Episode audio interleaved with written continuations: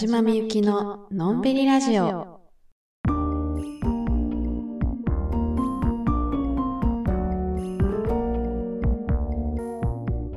こんばんは、田島みゆきです。このラジオは毎週月曜日に更新しています。7月17日ということで、えー今日は祭日ですね。何の日か知ってますか？私はさっき調べて知ったんですが、海の日ですね、今日は。海の日か。海行ってないですね。ちょっと今年もしかしたら行けるかもしれないみたいな感じだったんですけど、ちょっと予定が合わず、結局海に行くチャンスを逃しまして。なので、今のところ今年は海行けないかなって感じなんですけど、皆さん、もしかしたらもう海行かれた方いるかもしれないですね。去年ね、あの、真夏にさ、ほら、出雲大社の旅行に行ったじゃないですか。で、その時に、あの、海を見はしたんですよ。海の前まで行って、あの、めっちゃ綺麗な夕日をね、友達と一緒に見たんですけど、まあその時は別に海水浴するわけでもなかったんで、だから海でしっかりこう水着着て、海の中入って遊ぶみたいな、しっかり海で遊んだのは、もう本当に記憶にないくらい前になりますね。うん、もしかしたら、小学生？本当に、でもそれくらい前になるかもしれないですね。なんか、海行ってもね、なんかもう入らなくなっちゃったんですよね。なんかあの、綺麗なね、海を見たりとかね、あの、大学生になってからとかもあったんですけど、なんかね、もう海入るのはちょっともういいかな、みたいな。いや、あの、テンションは上がりますよ。もちろんね、海やーとはなるんですけど、あ、めっちゃ嘘つきました、今。全然嘘ついた。大学4回ぐらいであの、沖縄行った時海入りました。海入ったわ。あの、ちょっと言い訳させていただくと、なんで今、あの、忘れてたかっていうと、その沖縄行った時に入った海が、あの、水着でパシャパシャーみたいな、そういうやつじゃなくて、あの、なんていうの？スーツ、ウェットスーツみたいなの着てさ、あのーなんていうの、シュノーケルみたいなのつけてさ、潜るやつ。あれで海入ったからさ、なんていうの、ガチやん。パシャパシャー、キャーみたいな、そういうのじゃないんよ。もうなんか、息継ぎの方法とかさ、レクチャーされてさ、ふんふんふんみたいな。でも、しっかり、しっかり潜るみたいな。なんか、どっちかというとスポーツの要素強い感じでさ、海入ったからさ。なんか私が思い描くその海水浴にはカウントされてなかったですね、今頭の中で。でもさ、そのさ、その沖縄でさ、大学生入ってから行ったその海がさ、くっそ寒くて、あのー、4月やったかな ?3 月か4月に行って、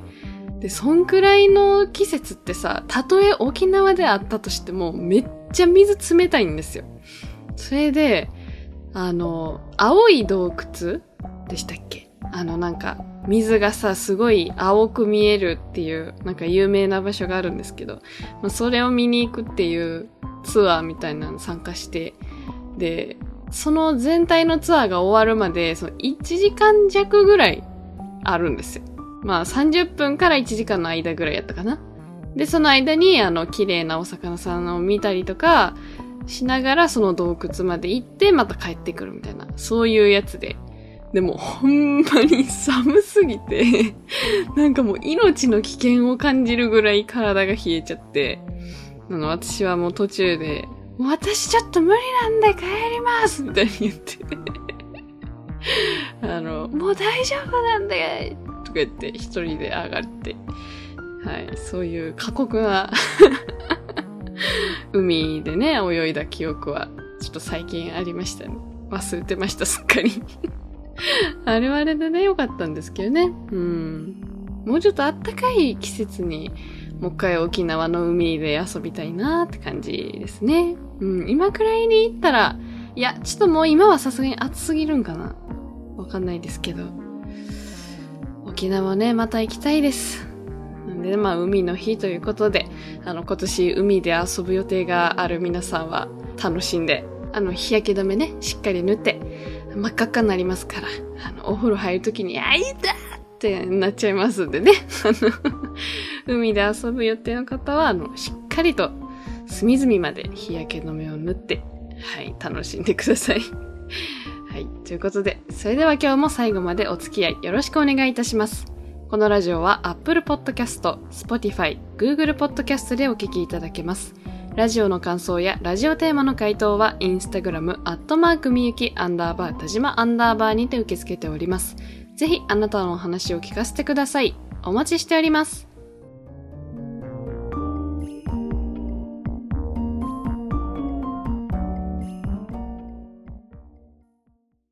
祇園祭り行ってきました。やったーやっと行けたよいやー、もうね、去年のリベンジですよ。去年はね、あの、余裕ぶっこいてたら気づいたら終わってたっていう、あの悲劇をもう一度繰り返さないために、もう今年はもう結構前からさ、めっちゃ意気込んでたんですけど、ちゃんと行けました。あの、祇園祭りのね、あの、最終日がちょうど今日なんですけど、若者にとってのメインの日はおとついと昨日でしたね。あの、屋台が、あの、夜に出てくるのがその昨日とおとついだったんで、私はおとついに行ってきました。もうね、最高 これこれってなりましたね本当にもう夏始まったなっていう感じで、京都の夏を久々にしっかりと味わいましたね。まあ、祇園祭り知らない方のためにどんなお祭りかというのを説明しますと、京都の河原町、烏丸あたり、まあ、その、割とメインな場所があるんですけど、あの、その辺にですね、矛と呼ばれる、あれ、なんて言ったらいいんやろな、縦長のみこしみたいな感じですね。で、あの、下に車の部分がついてて、で、押したら動くんですよ。で、そういう矛が何個もあって。で、それが、あの、メインストリート上にいっぱいバーって矛が並んでて、で、その矛には、あの、男の人しか乗れないというね、まあ、その、昔ながらの決まりみたいなのがあって、で、その中に、えー、男の人たちが、こう、座ったりしてて、で、お囃子と呼ばれる、まあ、音楽ですね。あの、笛とか太鼓とかで、あの、コンチキチンと呼ばれる音なんですけど そういう結構渋くてかっこいいお囃子が演奏されて、まあそれに合わせてこうちょっと踊る人がいたりとか、えそういう感じで。祇園祭り中はあの、街中がずっとそのお囃子の音楽が流れてるみたいな、そういう雰囲気なんですけど。昼間に見に行くと、その矛の細やかな装飾とかがすごいはっきり見えて、ほんまに矛が見たいんですっていう人たちが行くのは昼なんですよ。で、夜に行くとめっちゃまた雰囲気がガラッと変わって、その大体その矛っていうのは、提灯も一緒についてるんですよ。で、その提灯の明かりがつくから、それがすごい雰囲気が良くなって、明かりの灯った提灯がブワーって街中にこう灯される感じで、その雰囲気がまた最高にいいんですよ。だからお酒を片手に、あの、その提灯見ながら、ちょっとデートしたりとか、えー、あの、友達とね、あの、ワイワイしたりとか、みたいなのがもう最高に楽しいという。もうそれが夜の祇園祭りです。で、私はあの、おとついね、夜に行ってきたんですけど、うーんとに良かった。あの、バイト先のスタッフの皆さんとね、あの、一緒に行ってきたんですけど、久々にあの人混みを体感しましたね そういえばこんなに人いたやなみたいな。世界にはこんなに人っていたんだみたいな感覚にな りましたね。でも、なんか、人多かったんですけど、その、学生時代とか、もうそれこそ高校生とか、ずっと行ってた時を思い返すと、なんか、あれこんなもんやったっけ？みたいな あの頃の方が人多かった気がするけど、それは私の身長がちっちゃかったせいかなみたいな、そういう気持ちにもなって。まあ十分人多かったんですけど。うん。なんかね、余裕でしたね もっと人酔いして、うえーってなるかなと思ったんですけど、余裕やって、まあ、それが実際にね、あの、ちょっと人が少なかったのか、え、久々のお祭りでテンションがぶち上がってたせいで、あの、なんかその辺がね、感覚がちょっと麻痺していたのか、わかんないですけど。でも、やっぱりお目当ては屋台飯じゃないですか。さすがにね、あの、ヨーヨープリンはなかったです。はい、やっぱりね、なかったんですよ。あやっぱないよなと思って。で、ちょっと心のどこかでね、あの、ヨーヨープリンはなかったとしても、普通にヨーヨー、ヨーヨー釣りね、あったらやりたいなーって思ってたんですけど、結局私は見つけられず。なんか、あのー、食べ物系はさ、めっちゃいろんなお店があったんですけど、そういう射的とかさ、その、くじとかさ、そういう食べ物じゃないアトラクション系っていうんですか？あの、ね、そういうやつ。あの、スーパーボールすくいとか、そういう系のやつがね、あんまりなくて、その私が通った道が、そういうのがなかっただけかもしれないんですけど、全然見つけられなくて、だからそれはちょっと心残りなんですけど、まあだからその代わりに、いっぱい食べました。えー、まずですね、あの、串に刺さったお団子うん、一発目からお団子ってどうなのかなってちょっと思ったんですけど、まあまあデカめのお団子が3つ串に刺さってるやつ。これ一発目に食べまして。うん、だいぶそれでお腹が 一気に満たされまして。やっぱこれ最初に食べたらあと何も入らへんくなるかなって思ったんですけど、食べるならさ、逆に最初しか無理やん。ちょこちょこちょこちょこ食べた後にさ、お団子伝え入らへんなと思って、やっぱりお餅好きの私からしたらちょっと食べざるを得ないという感じで。そのお団子を食べてさ、めっちゃ美味しくてさ、いや、これは食べてよかった。みたいな、そのお団子をね、こうもちゃもちゃ食べながらさ。で、次食べたのが、水餃子ですね。水餃子。水餃子なんてさ、あの、屋台でないやん。で、どこで食べたかっていうと、あの、祇園祭って、その、矛と、まあ、山と呼ばれる、まあ、矛よりもちょっとちっちゃめのみこしみたいなやつ。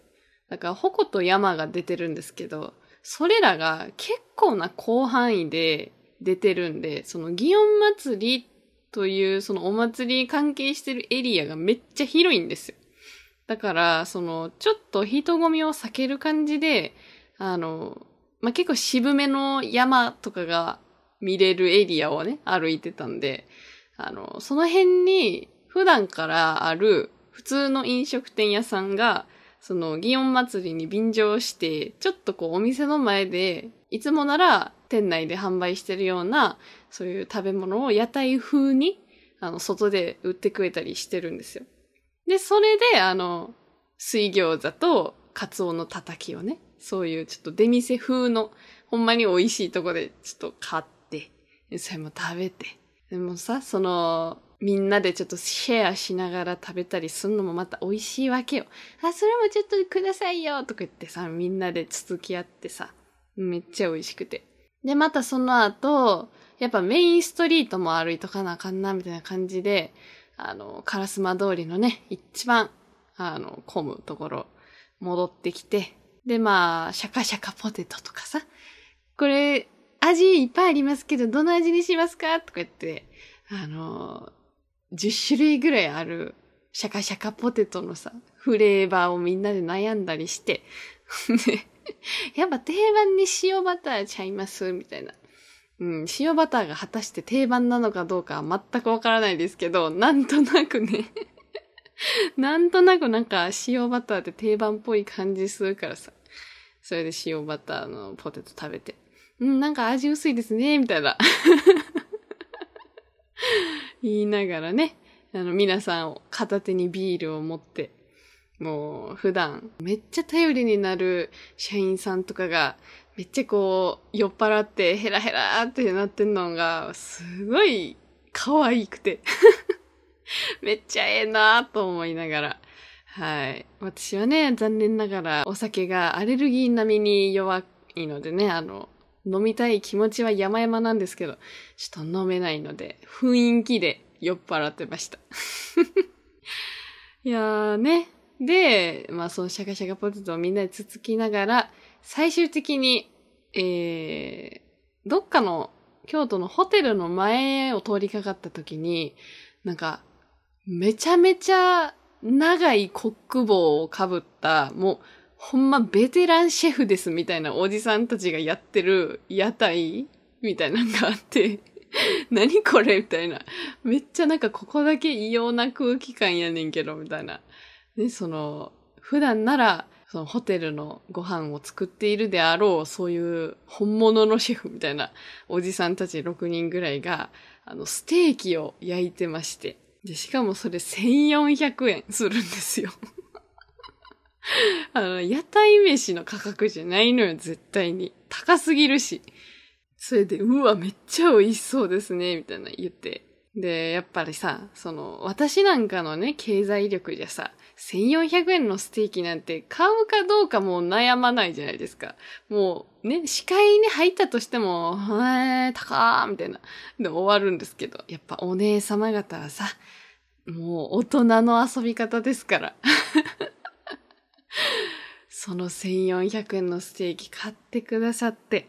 もう本当に美味しかったです。もう、とろけるみたいな。これ絶対にこの屋台で食べるようなステーキじゃないやろみたいなステーキを最後締めにいただきまして。もう最高でした。で、ちゃんとあの、矛も見ましたし。で、カマキリ山っていうみこしがあるんですけど、一番上に、そのカマキリの飾りみたいなのが乗っかってるんですよ。それで、各矛とか各山ごとにシンボルというか、その印が決まってて、で、そのカマキリ山は、そのちゃんとカマキリの模様なんですよ。その提灯とかに書いてある模様とかも。で、私虫めっちゃ嫌いなんですけど、そのカマキリ山のそのロゴのデザインとかが、ま、可愛すぎて、私、25年京都に住んできて初めてカマキリ山見たんですけど めっちゃ可愛くて、それが見れたのが一番嬉しかったですね。それでなんかカマキリ山独自のイベントというか取り組んではるものがあって、そのカマキリおみくじみたいな、おみくじがあって、で、その、カマキリ山の一番上についてるカマキリと同じようなカマキリがからくり人形みたいな感じで、その、ハンドル回すとこう、カラカラカラカラカラみたいな、カマキリがこう動くみたいな、そういう装置があって、で、その装置をこうやってくるくる回すと、そのおみくじをこう運んできてくれるんですよ。そのカマキリのその、からくり人形みたいなのが。で、それがめっちゃ可愛くて、で、それを目当てに、カマキリ山をこう見に来る人が殺到してまして、で、そのカマキリおみくじ私もやりたかったんですけど、めちゃくちゃ並んでたからさ、さすがにこう他のね、皆さんも一緒にいたから、その私のわがままでさ、この列に並ばすわけにはいかんなと思って、ちょっとそれ断念したんですけど、いや、来年は、ちょっと、あの、カマキリ山のおみくじ、ちょっとやりたいなって思ってますね。まあそういう感じで、私のこの夏やりたいことリストのうちの一つですね。祇園祭りに行くっていうのを達成したということで。いやー、もう本当によかった。いやー、そしてね、もう一個。私は花火を見に行きたいって言ってたじゃないですか。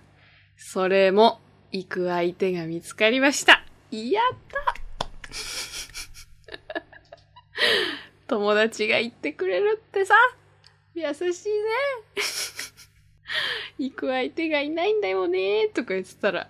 言ってくれるとのことで、もう無事、私は今年、打ち上げ花火見れます。最高です。で、またそこでさ、屋台飯食べれるわけよ。そこで、まあ、ヨーヨー釣り、ちょっとリベンジしたいなって思ってるのと、うん、まあ、あの、今回の祇園祭ではちょっとなんか、いつも食べへんようなもんいっぱい食べたんで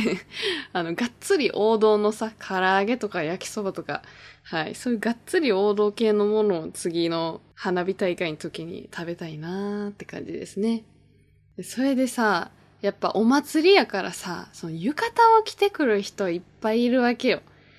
でさ、まあ私はそのバイト終わりにみんなで行ったから、まあもちろん浴衣なんて着てないんですけど、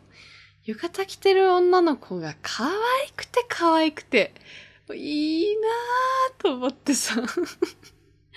私も浴衣着て、なんかお出かけとか、お祭りとかしたいんですけど、ってなってさ。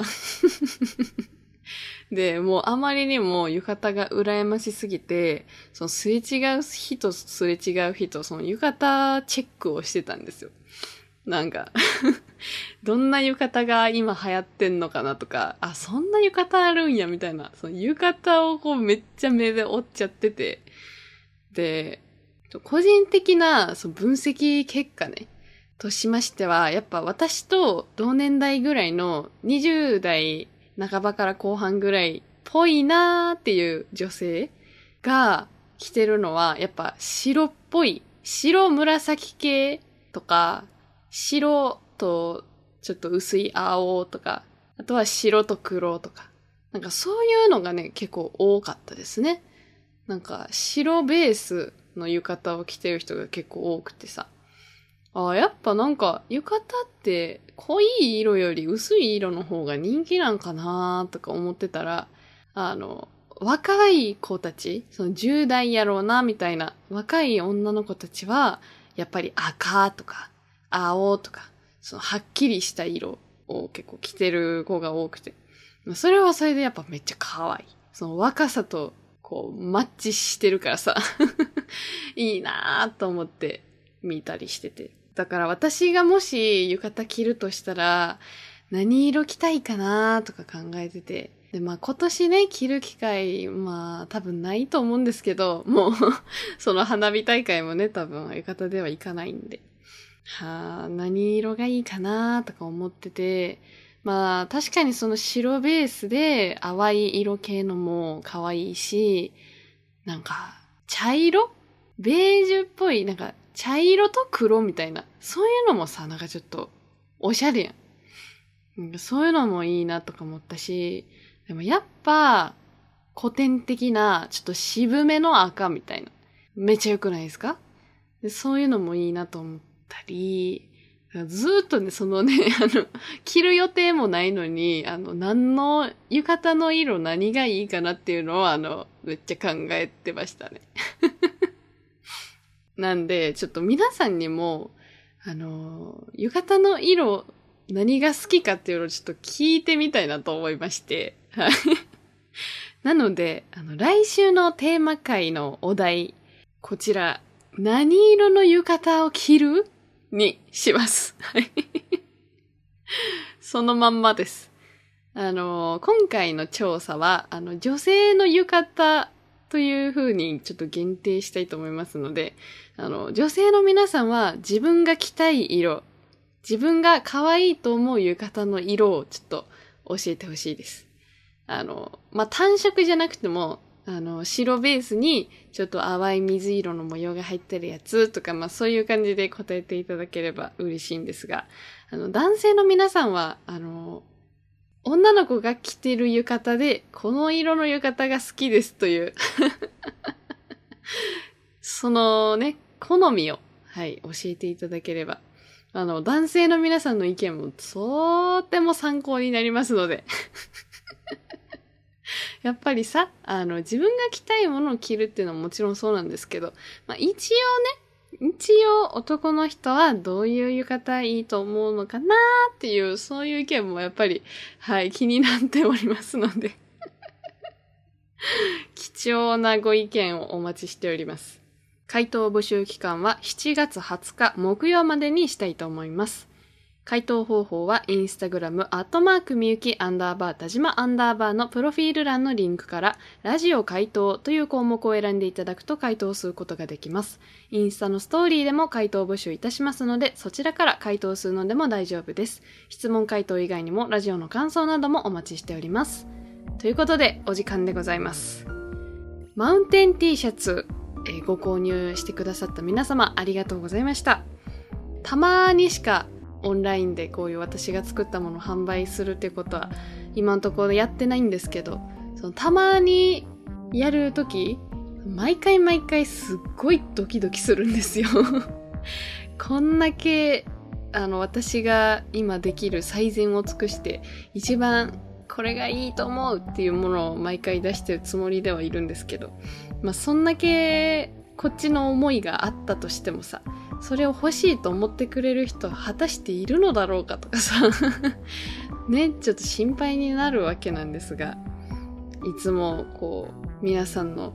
買いましたよ、みたいな、あの、連絡くれる方とかもいらっしゃって、本当に嬉しく思っております。本当にありがとうございます。またね、T シャツは、あの、毎年夏に1作れたらいいなみたいな感じで思ってますので、まあ、来年にね、あの、また次の T シャツが出た際には、えー、またよろしくお願いします。えー、現在発送準備中でございますので、7月の下旬頃に発送を開始する予定でございます。また発送が完了いたしましたら、あの、ご連絡差し上げますので、もうしばらくお待ちください。そして、最近突如として現れたインスタ版ツイッターという謎のカテゴリー、あの、スレッズというアプリ、皆さんご存知でしょうか、まあ、スレッズが何かというと、まあ、ほぼツイッターと同じです。ほぼっていうかまあ、できることはもうツイッターと同じです。ただ運営してる会社があのインスタグラムと同じメタ社ということですね。なんで、あの、インスタをフルに活用している私にとっては、あの、その総合性がすごく高いので、あの、ツイッターよりスレッズの方がありがたいなっていう感じなんですけど、えー、スレッズで私は、あの、制作の過程だったりとか、えー、まあ、ちょっとしたことですね。あの、インスタに載せるほどではないけど、ちょっと共有したら面白いかな、みたいなことを、つぶやいたりしてますので、えー、このラジオで話したことの、まあ、補足というか、えー、こんなのあったよ、みたいな。そのラジオで話していることに関連することもスレッズでどんどんつぶやいていこうかなって思ってますので。まあ、ちょっと今日はあれ載せようかな。あの、1400円のステーキ？1400円のステーキこんなんだったよっていうのをちょっとスレッズに載せようかなって思いますので はい、ちょっとスレッズの方も皆さんチェックしていただければ嬉しいです。私のインスタグラムをフォローしてくださっている方でしたら、えー、私のプロフィール欄のなんか右上になんかアットマークみたいななんかマークが追加されてまして、そこポチッと押していただくと私のスレッズに飛ぶようになってますので、